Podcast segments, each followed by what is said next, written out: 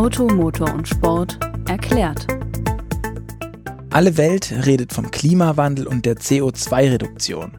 Wie das genau ablaufen soll, weiß aber kaum jemand. Was allerdings klar ist, Autohersteller und Käufer stehen in den kommenden Jahren vor gewaltigen Veränderungen. Welche das sind, verrät uns heute Dirk Gulden. Deswegen sage ich, hallo lieber Dirk, schön, dass du dir wieder Zeit genommen hast für uns, um mit uns über das ganze Thema Klimawandel zu reden und was es für Autofahrer bedeutet, was es für Hersteller bedeutet, wo das ganze Thema herkommt und auch so Kleinigkeiten wie das Pariser ähm, Klimaabkommen. Aber dazu kommen wir später erst. Zuallererst, warum reden denn gerade alle so oft so viel über das Thema CO2? Ja, das ist wirklich eine gute Frage, wenn man sich die Diskussion in den letzten Jahren anschaut, wo wir hauptsächlich über Stickoxide oder Feinstaub gesprochen haben, scheint das Thema jetzt so seit einem Jahr ungefähr aus den Medien raus und jetzt ist das Thema CO2 das Hauptthema. Das liegt vermutlich daran, dass es einfach ein globales Problem ist, während diese Stickoxid-Feinstaub-Debatte, das ist eher was, was Städte beschäftigt, aber weltweit ist es eher das CO2, also das Klima das Klimagas CO2 und nicht das Gift, das aus dem Auskom äh, Auspuff kommt wie Stickoxid. Okay, ähm, ich habe es gerade eben schon angedeutet, da gibt es auch dieses, dieses ominöse Pariser Klimaabkommen.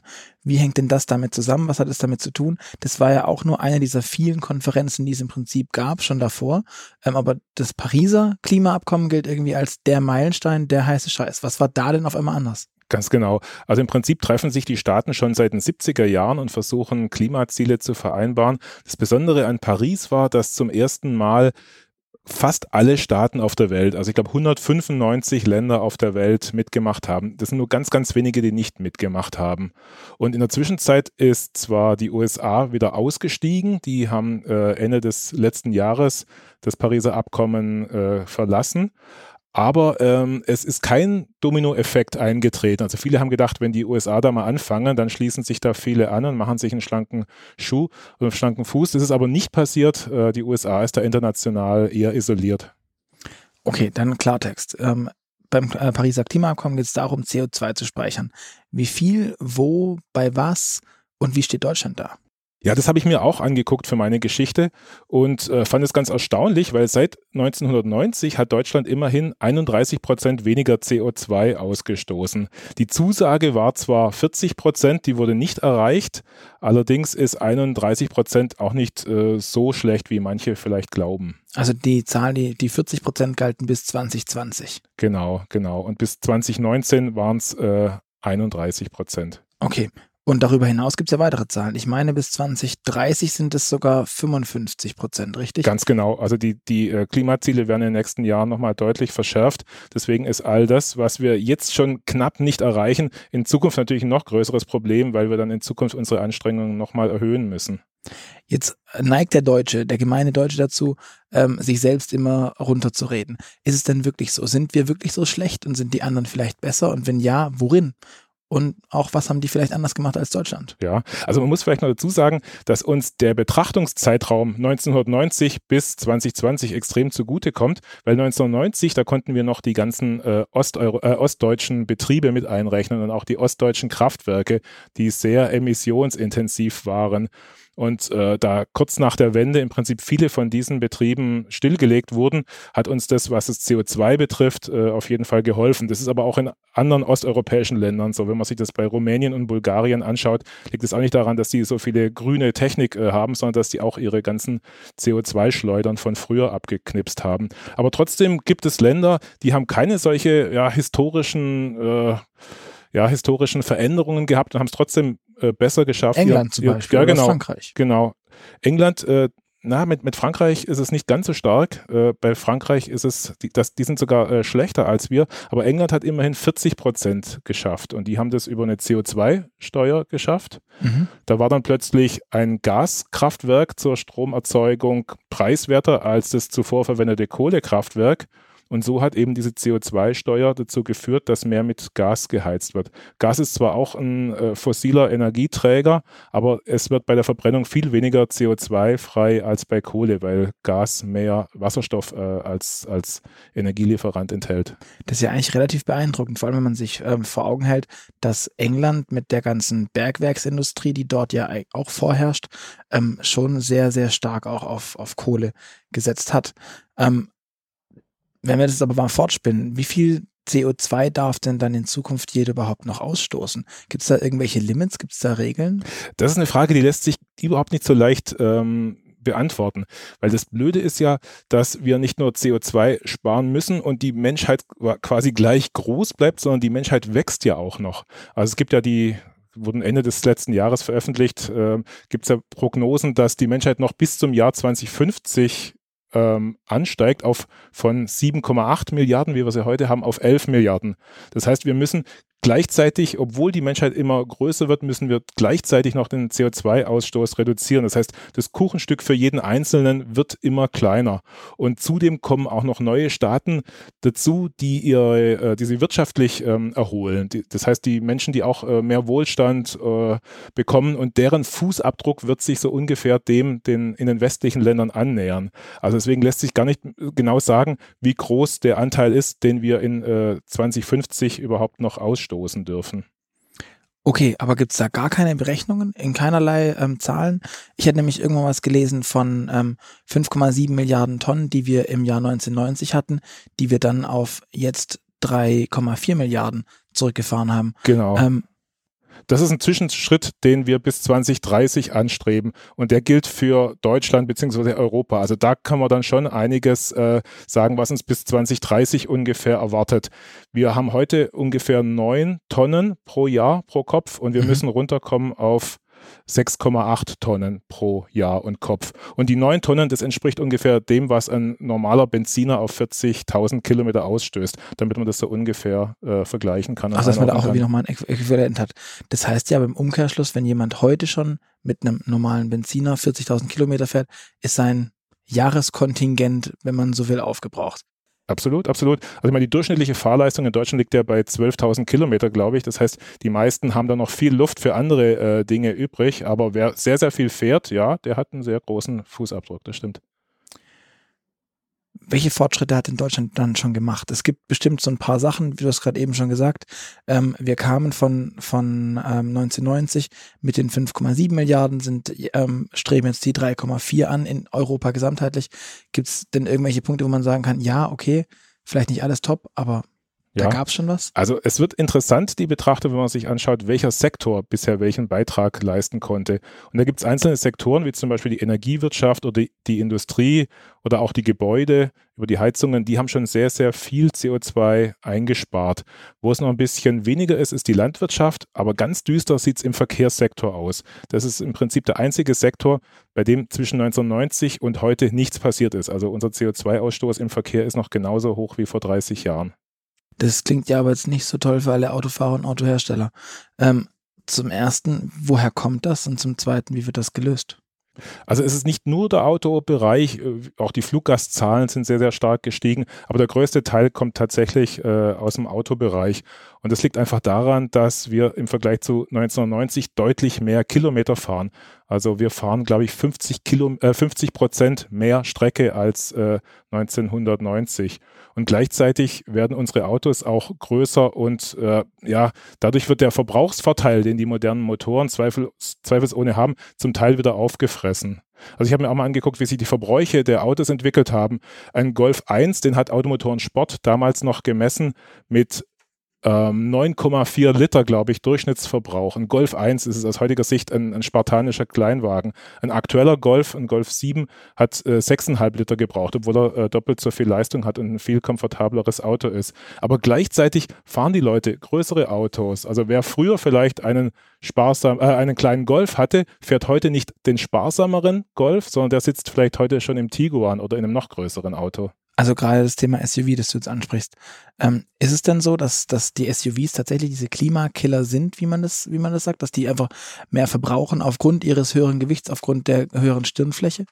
Also da muss man auch genau hinschauen. Wir haben, ich habe mir einige äh, Verbrauchswerte von meinen Kollegen geben lassen und habe da festgestellt, dass es extrem unterschiedlich ist. Dass man nicht einfach sagen kann, SUV ist grundsätzlich schlecht. Also es gibt die sogenannten kleinen, leichten SUVs, die einfach nur im Prinzip normale Autos sind, wo die Sitzposition ein bisschen höher ist, die auch keinen Allradantrieb haben oder sonst irgendwie komplexe Technik. Da ist der Verbrauchsunterschied teilweise wirklich klein. Ich habe zum Beispiel einen VW Polo mit einem VW T-Cross verglichen. Da lagen nur 0,1 Liter dazwischen. Wenn jetzt aber dann noch Allradantrieb dazukommt oder die Autos so richtig groß und schwer werden, dann können auch bis zu zwei Liter Unterschied äh, auftreten. Das hatte ich zum Beispiel bei einem Mercedes, bei einer E-Klasse und einem GLE. Da war einfach der ja, auch der Gewichtsunterschied, es waren 400 Kilo und es hat sich dann doch auf den Verbrauch deutlich ausgewirkt. Genau, und das Thema, wie du schon sagst, das Allradantrieb zusätzlich dann bei dem, bei dem SUV. Genau. Ähm, das klingt ja auch alles sehr, sehr, sehr schlüssig insgesamt.